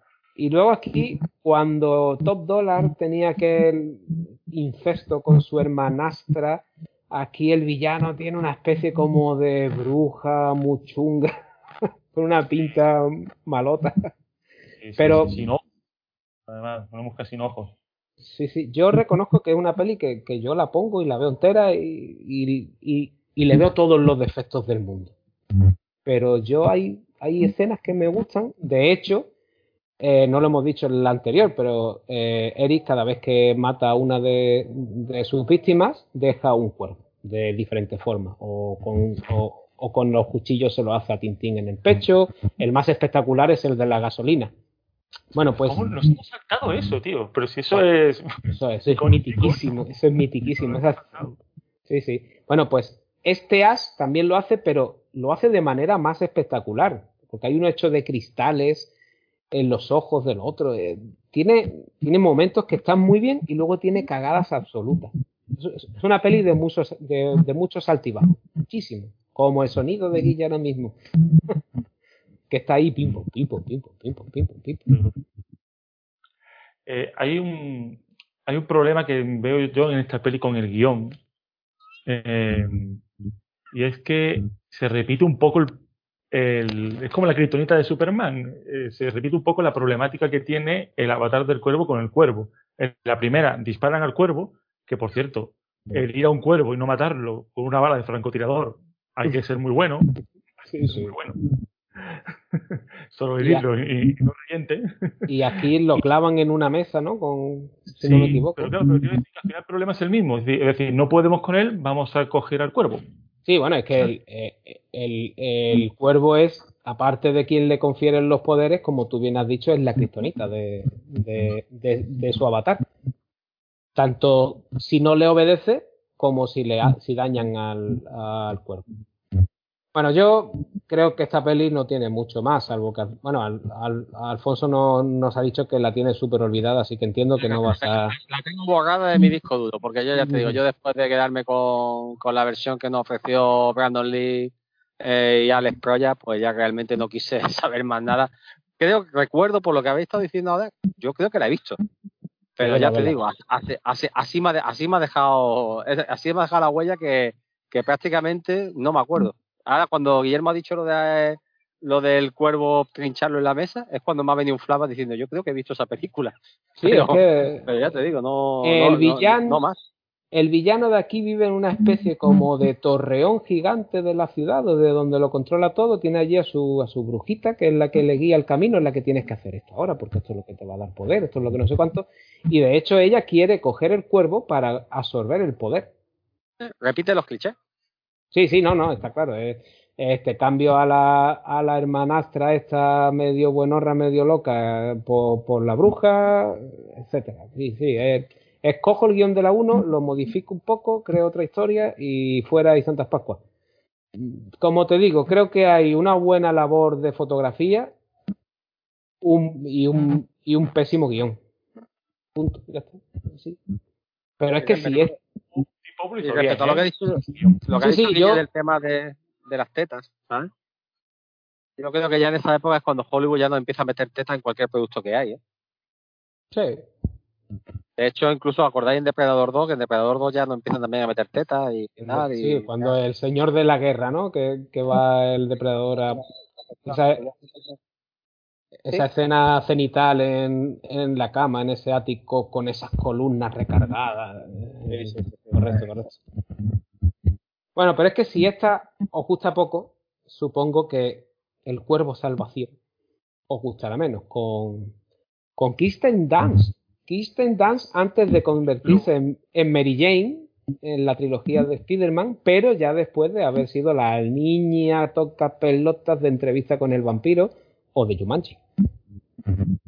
Exacto. Hombre, es lo casi lo más salvable. Para muy cafeteros, ¿eh? sí, sí, esta, esta es. Tiene una cuestión que, bueno, no, es novedosa, no es un tema muy novedoso tampoco, pero bueno, eh, sí es verdad que no es que venga una gente y lo mate, sino que matan a su novia, le echan la culpa a él y lo condenan y, lo, lo, lo electrocutan. Lo matan en la silla. Y él vuelve, además de para vengarse.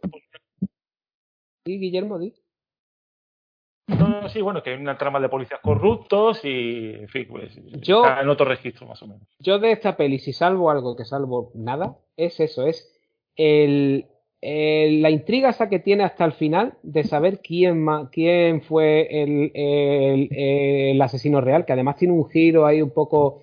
Es muy rocambolesco también, ¿eh? pero el girillo no está mal. Es cierto que el girito está, está curioso. Aquí hay un...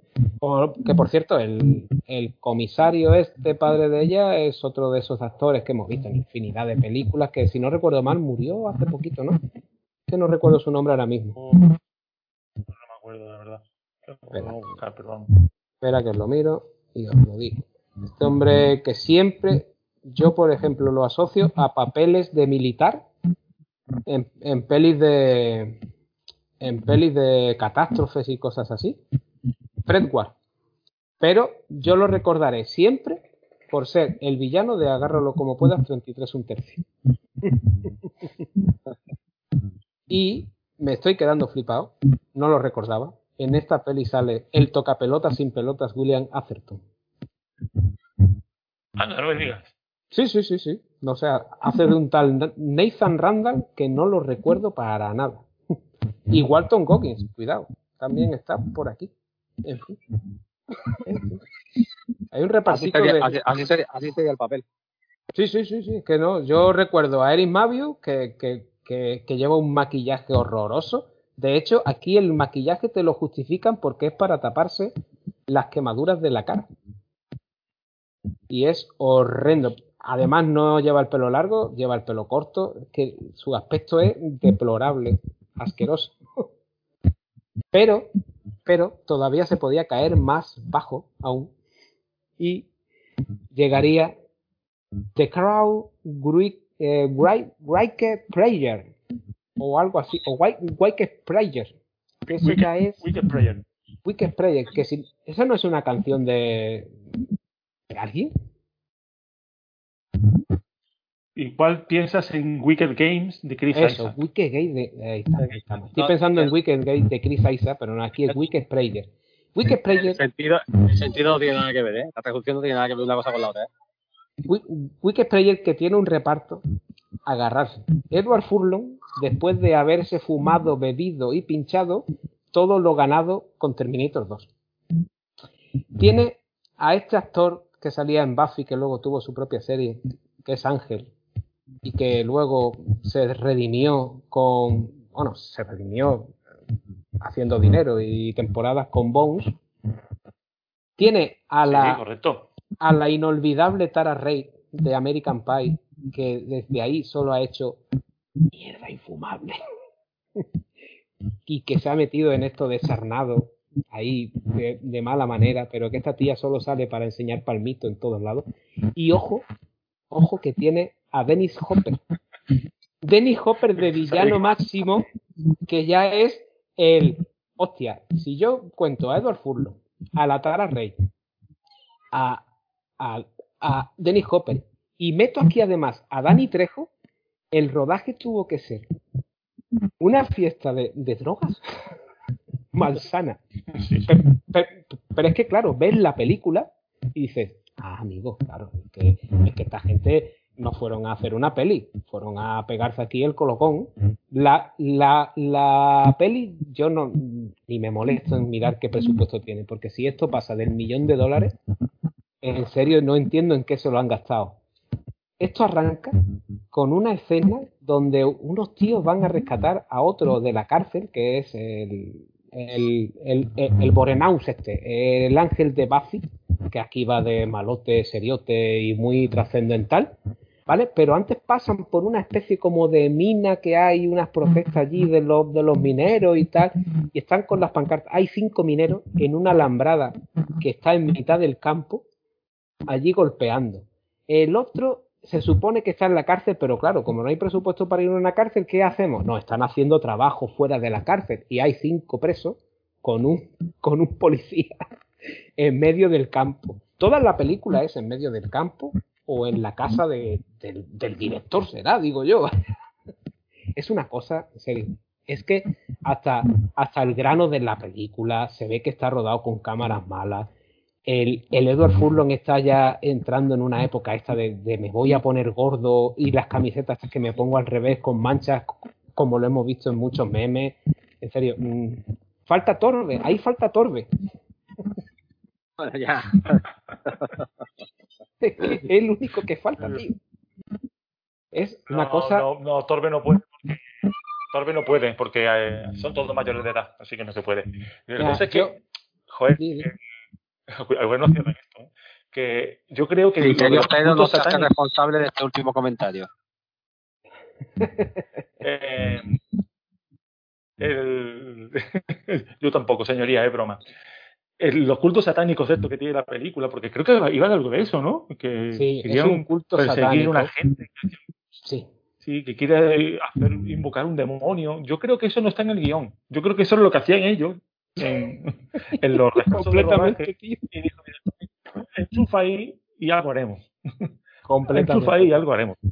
Pero es que hay, escena, ¿eh? hay una escena al principio cuando rescatan al David Borenau este, que es el, jefe de los malos, digamos, que se planta delante de la puerta de una iglesia y, y, y la intención del director es trascender, porque pone un plano así cenital, el tío está mirando a la cruz con cara como de, de, de, algo, no sé, de, de, un sentido, pero con una cara de qué coño hago aquí yo, que yo estaba en, en que yo, que, yo he forrado carpetas, tío, y estoy aquí medio gordo con esta panda de, de en serio, yo si alguien, alguien se quiere atrever a verlo, os lo digo, está en YouTube esta, esta película no, no, la, no está doblada al, castellano, está en versión original con subtítulos en latino.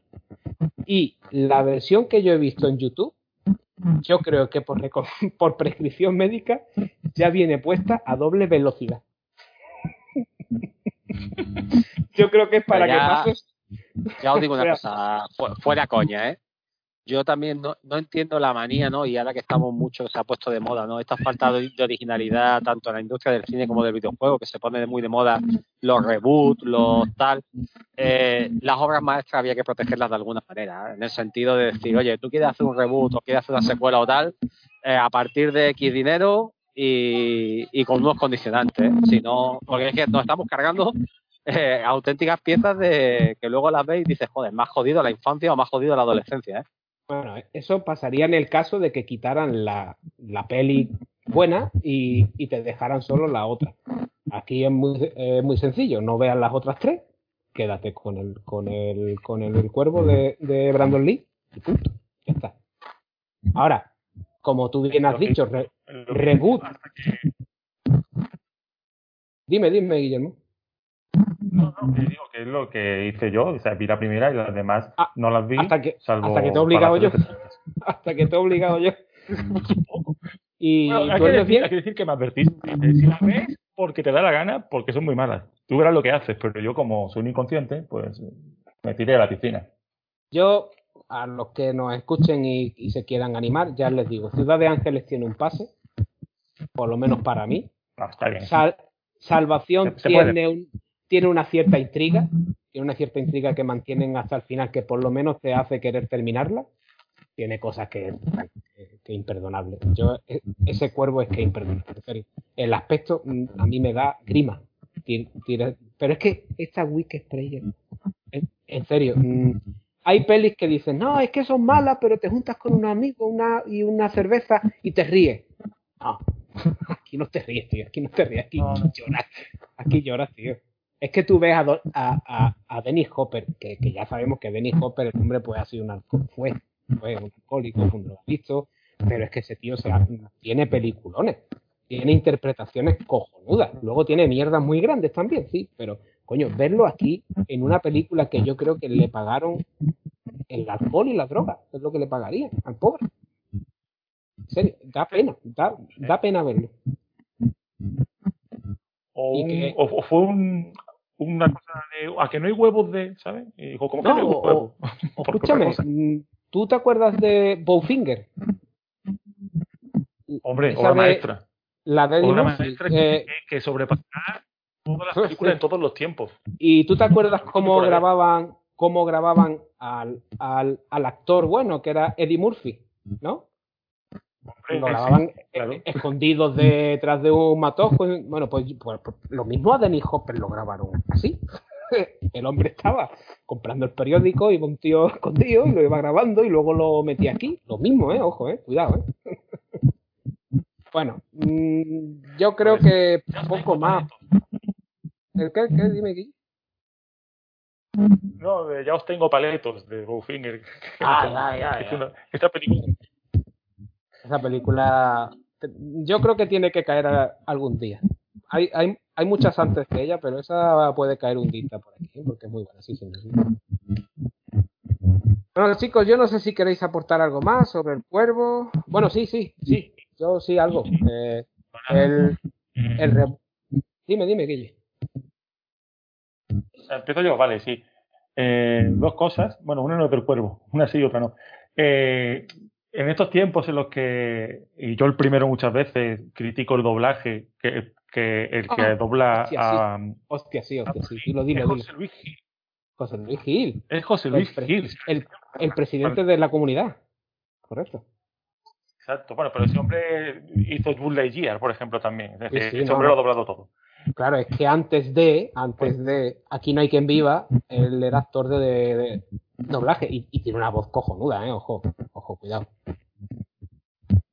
Pues, eh, aparte de eso, ser un doblaje fantástico, fantástico, pero, el tema del doblaje es otro melón. Pero, ahora que lo no, sabes, pero nada. ahora, eh, un, un, momento, ahora que lo sabes, tú ves la peli y dices, hostia, el presidente de, de, de esta su comunidad es el cuervo, y le pones la cara a Brandon Lee de José Luis Gil, y dice, ¡ay, mierda, qué he hecho! Es, es un coitus interruptus. ¿eh? Sí, to, to, totalmente, vaya. Y Guillermo, que te he cortado. A, en vez de tirar a, a los León por la ventana, tiran a señor Cuesta y no pasa nada. a, a, ver si va a volver. Bueno, decía, decía, decía que, que, bueno, que, que bueno, que la, esa frase de fuego tope, que se escuchaba mucho en su momento la gente por la calle, ¿eh? lo de fuego tope, los flipadillos. Eh, joder, que tiene una traducción, era una traducción difícil, porque el inglés es eh, fire it up, como sería como un métele en fuego, ¿no? Sí. Prende fuego, y claro, viene bien, ese, ese, le buscaron la vuelta muy bien para que, que, la frase tenga gancho y tenga sentido. Y bueno, creo que está, está bien que, que, lo digamos. Y lo otro que iba a decir era de Joaquín Phoenix, fíjate. Bueno, a ver. Dime, dime. Sí, lo digo. Sí, No, simplemente, a ver, es una mezcla de las dos cosas. Las dos, efectivamente se llama, se llama Joaquín José, pero los padres les dijeron a los niños que estaban medio en una secta hippie que se pusiesen nombres de cosas de la naturaleza y por eso él se puso hoja. Y luego ya ah, le tomó su nombre. Ya, esto es se dio cuenta de, la historia. Se dio cuenta que los, que los, que los padres iban muy con lo que te digo, más de de broma. no de coña, que eso no. Los padres, que... estaban, en el cuerpo 4, creo, con, con Eduardo Furlong. estaban allí. Sí, sí, sí. O, o, o, iban a Midsommar. lo mismo. ¿eh? Bueno, yo. Me gustó Midsommar, pero bueno. Yo la tengo pendiente. Tengo hereditario. A mí, a mí, a mí, me gustó también Midsommar, ¿eh? Yo no la he visto aún y quiero verla. ¿Me la recomendáis? Porque a mí Hereditary me parece una, una maravilla. Mira, Midsommar es la típica em, película que te pones a verla y dices, ¿qué coño estoy viviendo? Pero te quedas a verla hasta el final, ¿eh? Vale, vale, pues tengo que verla. Eh, Está en Amazon Prime, creo. Aparte, a mí, particularmente yo, que soy un flipado, mm, los cultos precristianos, es todo, el, todo el rollo de los cultos precristianos, del neopaganismo, es una cosa que me gusta mucho. Entonces, pues, como tira un poco por ahí, hay que decir que luego eh, los suecos, como que muchos suecos se ofendieron, ¿no? Que el Midsommar no es así de verdad. Que, en fin, que no pasan esas cosas, que la gente baila y, se ponen flores en la cabeza y ya. Pero, sí, eh, eh, es verdad que pues, se te puede hacer, si esperas mucho terror, eh, mucho susto, se te puede hacer.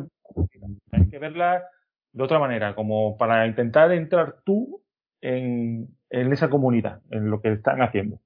En fin, dale un tiempo, a ver qué te parece. De todos modos, yo te digo una cosa, hombre, mm, ten en cuenta que no sé si la habrás visto 10.000 maníacos, ¿te suena? Hombre.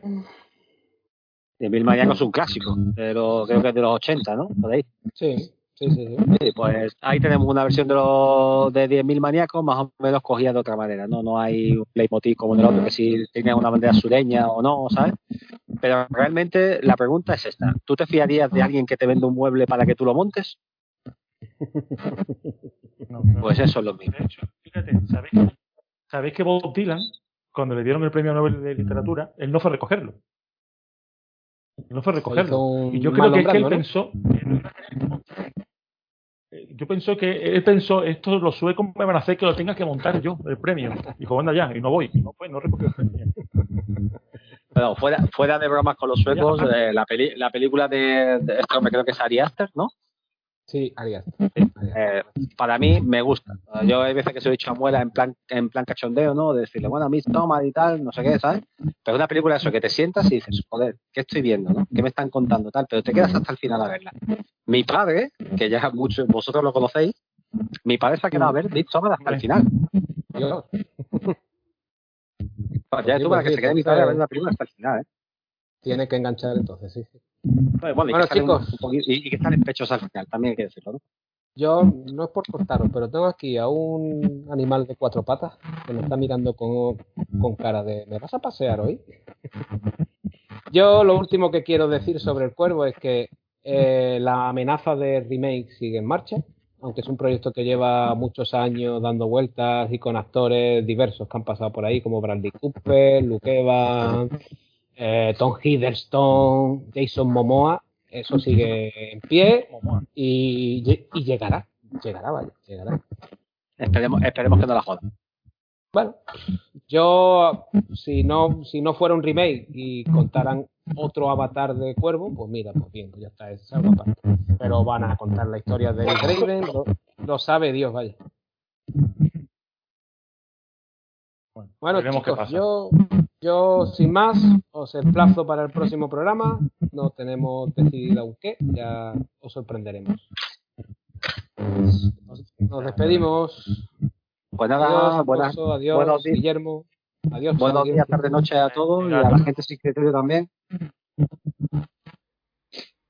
Y fuego a tope.